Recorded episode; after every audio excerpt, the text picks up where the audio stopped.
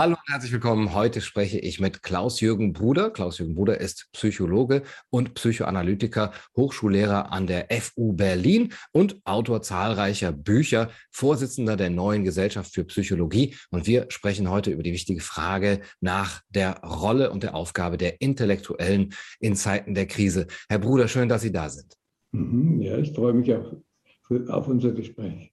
Ja, ich mich auch. Ich habe mich gefragt, was ist denn überhaupt ein Intellektueller, von dem wir hier sprechen? Es ist ja so ein idealisierter Typus. Können wir ein paar Kriterien finden, mit denen wir ihn ausdeuten können? Also ein Intellektueller ist natürlich einer, der auch seinen Verstand zu gebrauchen versteht, ähm, der sich, der das deshalb äh, besser können muss, äh, weil er das ständig geübt hat, studiert hat äh, und äh, er ist äh, auch befreit, freigestellt von ablenkenden Arbeiten, äh, von, von ernsten, schweren Arbeiten. Er hat Zeit genug, nachzudenken, mit anderen zu sprechen und sich auszutauschen, was wir jetzt heute machen. Mhm. Und äh, ja, man kann Berufe aufzählen, aber das ist klar, äh, Jurist, Rechtsanwalt, Lehrer, ähm, Mediziner, Arzt gehört,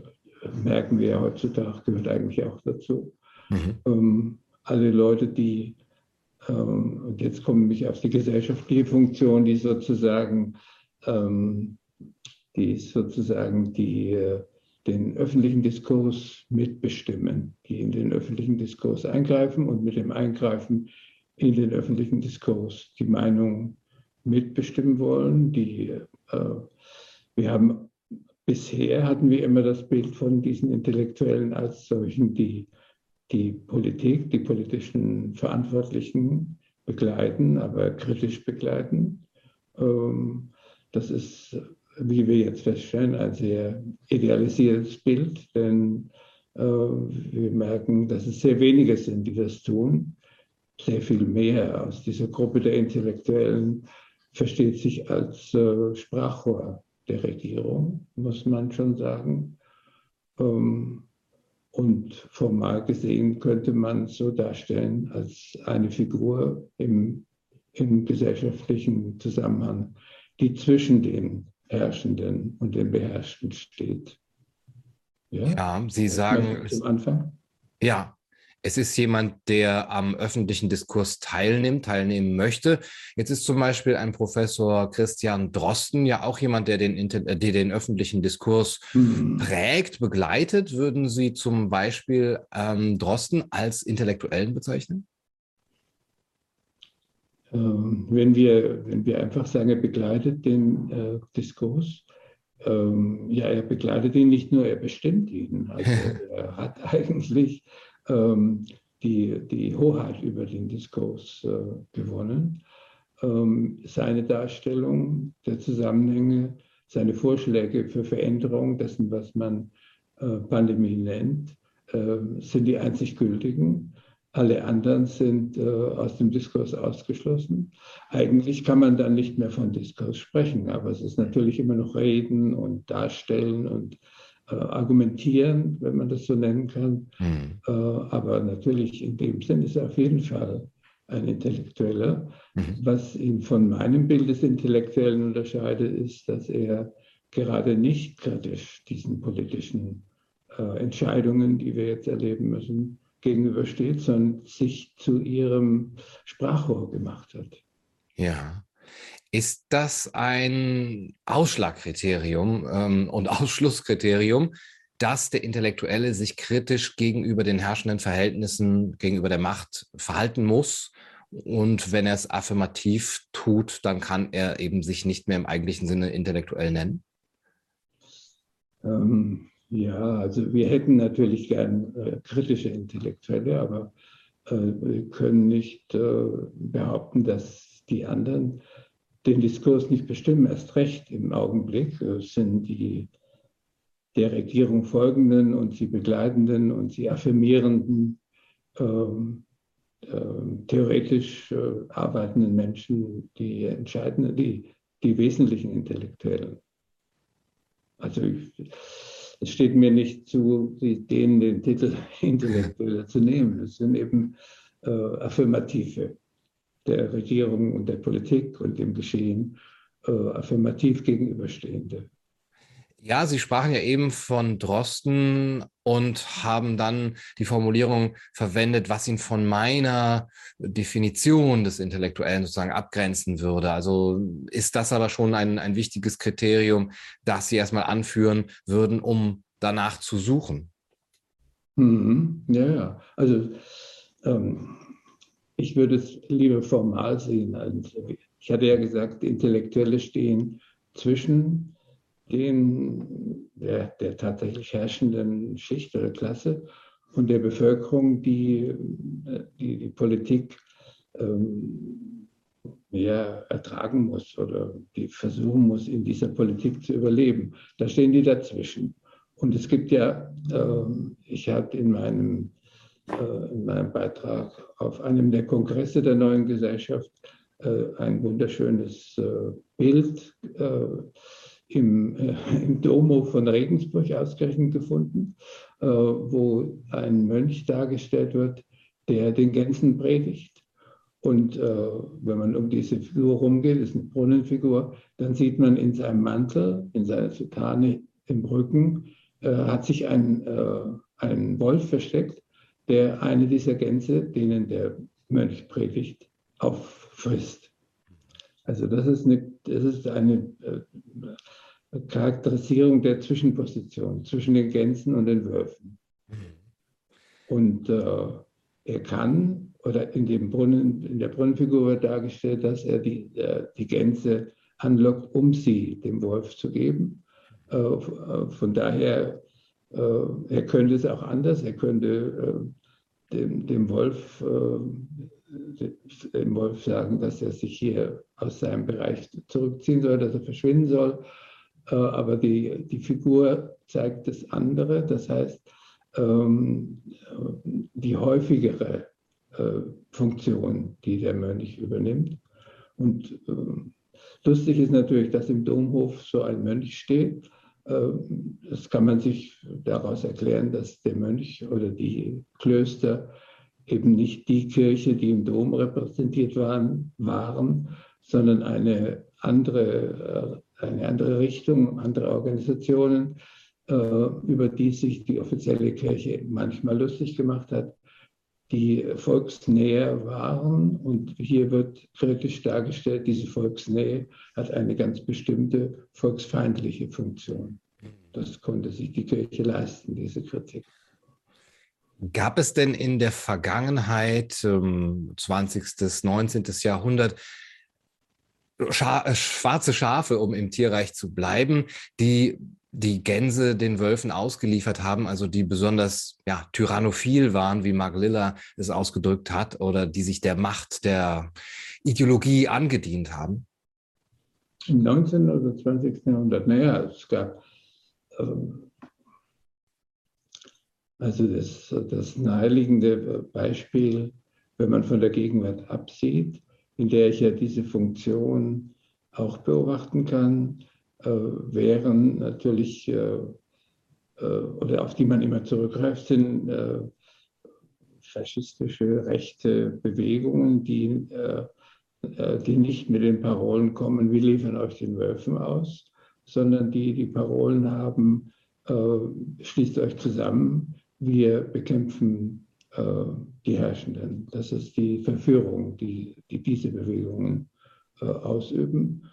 Ähm, heutzutage äh, sind es, äh, sind es ja, die, werden, die Rechten sind heutzutage nicht so stark äh, wie die äh, politisch Verantwortlichen, die eigentlich viele Seiten der rechten Verführung selber übernommen haben. Und äh, letztlich äh, kann man sagen, das funktioniert viel besser als der alte faschistische Verführer. Hm. Welche Elemente wären das der rechten Verführung, derer sich die ähm, politisch Verantwortlichen angenommen haben? Ähm, ganz konkret äh, die Verführung mit dem äh, wir helfen euch mit unseren Maßnahmen, die wir euch abverlangen, äh, eine Gefahr für euch, für Leben äh, zu bekämpfen. Also die Gefahr ist in der Gegenwart, die Gefahr wird in, in einem Virus angenommen oder dargestellt. Und dieses Virus ähm, muss natürlich bekämpft werden durch Maßnahmen, die bekannten Maßnahmen, ähm, die wir in eurem Interesse machen. Also wir arbeiten äh, in eurem Interesse. Das ist die gegenwärtige Verführung, die nur dann keine Verführung wäre, wenn die Gefahr tatsächlich dem entspricht, wie behauptet wird. Und da beginnt es ja, äh, dass die, die, Diskussion darüber, wie stark ist die Gefahr und wie relevant sind die Maßnahmen zum Schutz gegen diese Gefahr, dass diese Diskussion nicht geführt wird, nicht geführt werden darf, dass die ausgeschlossen ist. Was ich vorhin gesagt habe, wir haben eigentlich keinen Diskurs darüber, weder über die Gefahr noch über die Maßnahmen. Wir haben nur eine äh, Behauptung, die sich Meinung nennt, eine Behauptung, die sich gar Wissenschaft nennt. Und jede Kritik wird, äh, wird im Gegenteil als Nichtwissenschaft, als, äh, als Wissenschaftsleugnung und so weiter bezeichnet. Auch das ist kein, ähm, keine zur Diskussion einladende Charakterisierung. Im Gegenteil, das ist ein rabiater Ausschluss aus der Diskussion. Mhm. Und mit den Mitteln dieses Ausschlusses, die, ähm, die äh, ja, von, von der Bevölkerung nicht unmittelbar wahrgenommen, aber ich glaube, das kann man gar nicht mehr sagen. Die großen Demonstrationen äh, waren ja Demonstrationen der Bevölkerung, ähm, ob in Stuttgart oder Berlin oder Leipzig oder Kassel ähm, in, den letzten, in der letzten Zeit. Äh, die zeigen eigentlich, dass die Bevölkerung sehr wohl versteht, was hier läuft. Ähm, dass es nur, ähm, dass es nur die politisch Verantwortlichen nicht berührt, nicht rührt.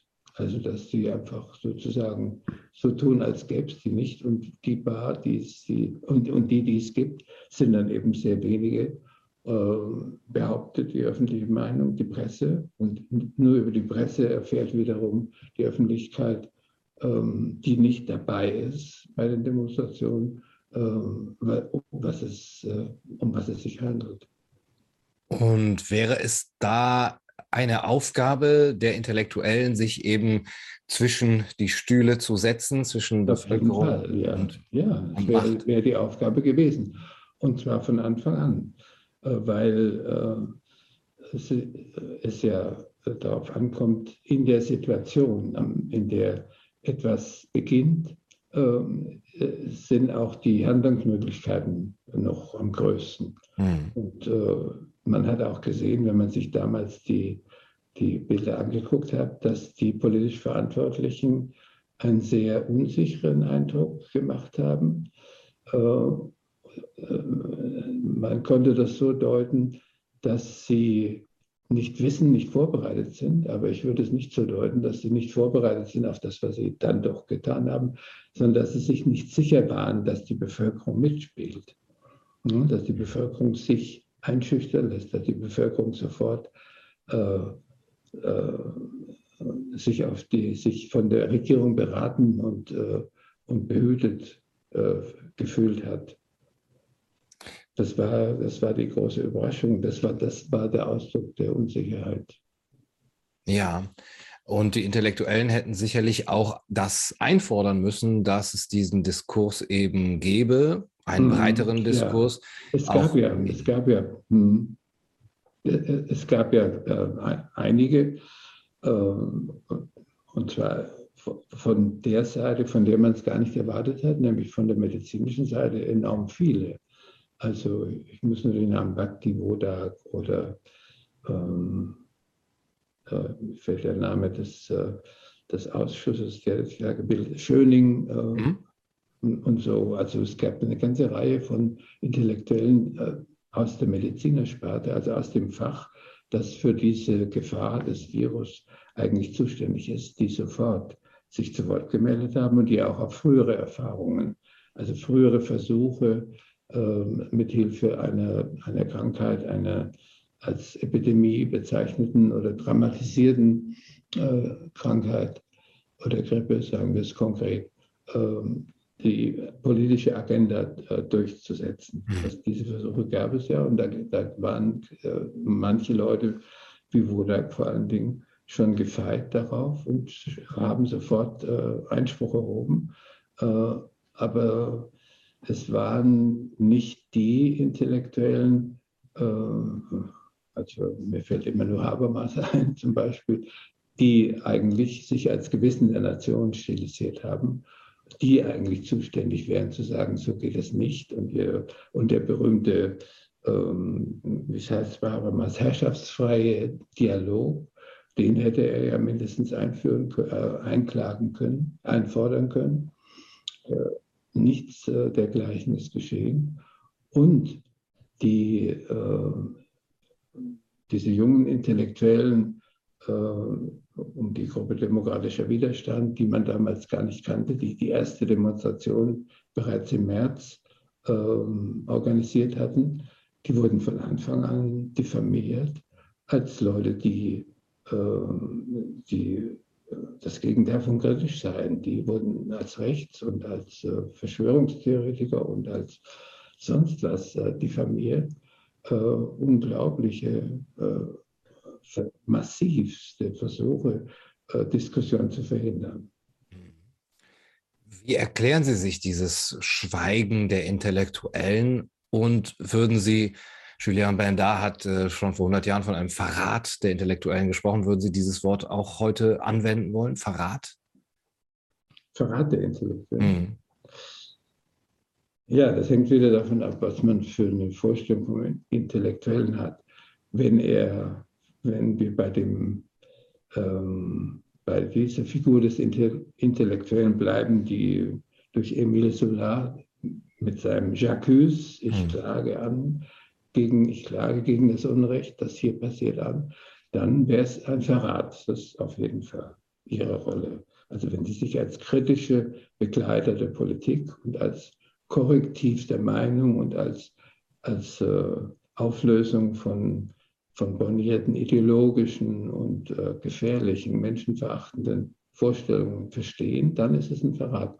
Wenn man sie eigentlich, wenn man sie wie den Mönchen, den Mönch aus dem Regensburger Domhof sieht, die eben zwischen Herrschenden und Beherrschten stehen, ist es genau ihre Funktion. Es gibt ein äh, schönes Bild von Georges Grosch, das Sie äh, auch in einem Artikel zitieren, mhm. Stützen der Gesellschaft. Ähm, das äh, sind die Intellektuellen heutzutage, würden Sie sagen?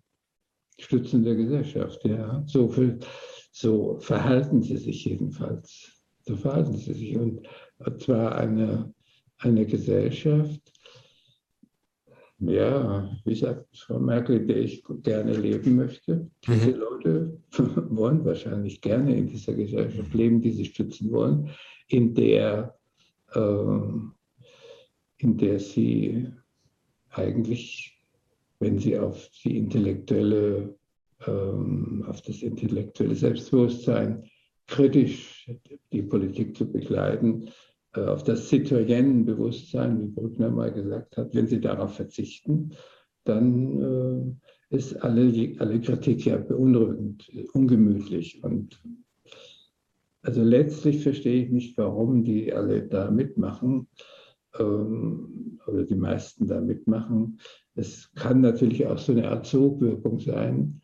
Äh, und wir haben es ja an verschiedenen Punkten miterlebt, wenn Sie daran denken, zum Beispiel bei, der, äh, bei den Ärztevertretern.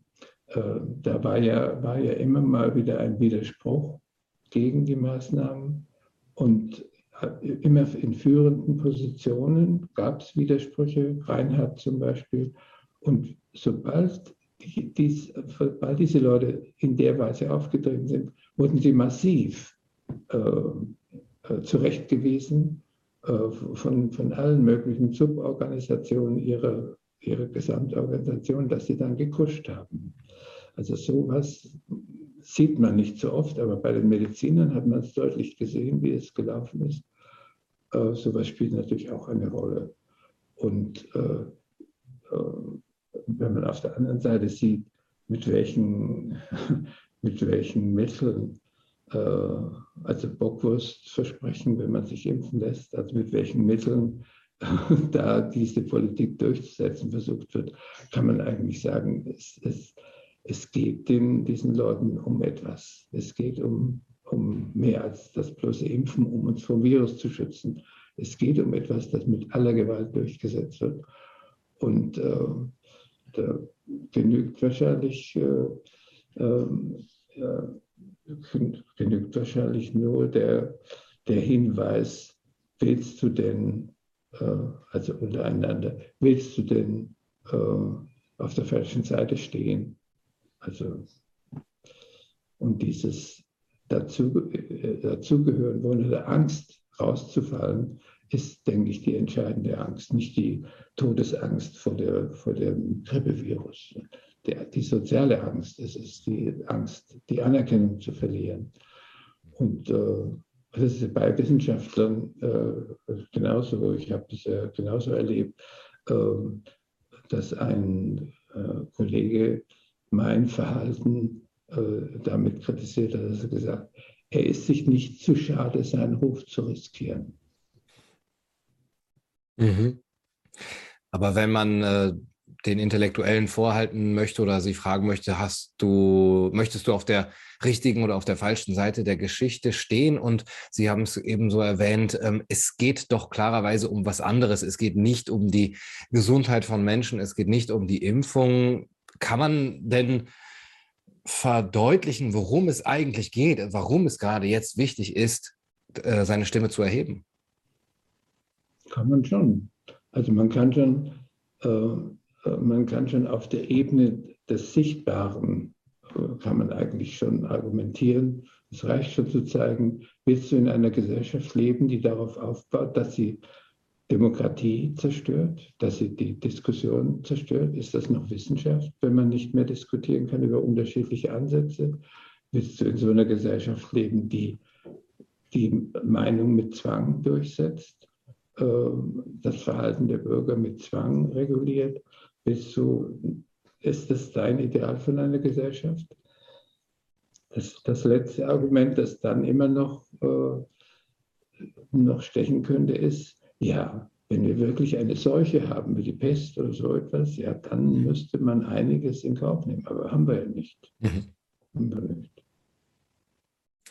Ja, das heißt, da ist der Intellektuelle dann doch auch angewiesen auf ähm, die faktische Grundlage, auch erstmal zu sehen, herrscht mhm. überhaupt eine, ist eine Begründung da für einen solchen Ausnahmezustand, für solche Maßnahmen. Eine letzte Frage, Herr Bruder. Wie würden Sie dem Vorwurf entgegnen, dass Sie ja kein Virologe sind? Einige von uns haben das öfter gehört. Wir sind keine Naturwissenschaftler. Wir haben uns da rauszuhalten aus dem Diskurs. Das äh, können wirklich nur Virologen eben bestimmen, wie jetzt hier vorzugehen sei. Ja, die Wissenschaft hat sich spezialisiert, das ist schon richtig. Äh, aber es ist ja eigentlich die gegenteilige Entwicklung zu beobachten. Wir werden, äh, wir nehmen wahr, dass immer mehr Menschen sich als Virologen darstellen, die keines sind. Ich muss nicht auf bekannte Persönlichkeiten verweisen, aber Leute, die äh, täglich in den Talkshows sitzen, da gibt es viele davon, die alle plötzlich sich als Virologen entdecken. Aber man kann, also für mich, ich bin ja kein Virologe, ähm, war der, die, die Tatsache, dass Meinungen nicht zugelassen werden, eigentlich das entscheidende Kriterium, dass es sich nicht um wissenschaftliche Diskussion handelt. Und äh, das, also auch als Psychologe hat man ein bisschen Statistik, Erfahrung mit Statistik, dass äh, äh also die, die primitivsten Vorgehensweisen waren, statt äh, Zahlen absolut zu setzen. Das mhm. ist ja keine Statistik. Man muss sie doch immer in Relation setzen. Oder dass, ähm, auch das weiß man als Psychologe, das ist sogar ein zentrales Arbeitsgebiet, dass Tests ähm, erstmal äh, validiert werden müssen, dass Tests nicht aussagen über das, was sie vertreten, sondern sie sind Zeichen für etwas, das interpretiert werden muss. Und äh, all diese Dinge kann man auch als Nicht-Virologe äh, beurteilen was hier stattfindet. Es findet äh, etwas statt, was den einfachen, aber grundlegenden Kriterien wissenschaftlichen Diskutierens zuwiderläuft. Tests sind Zeichen für etwas, was äh, interpretiert werden muss. Diese Aufgabe wäre ja vielleicht auch eine der Intellektuellen, die Zeichen ja. zu interpretieren. Herr Bruder, vielen ja. Dank für das schöne Gespräch. Okay, vielen Dank. Auch Ihnen. Tschüss.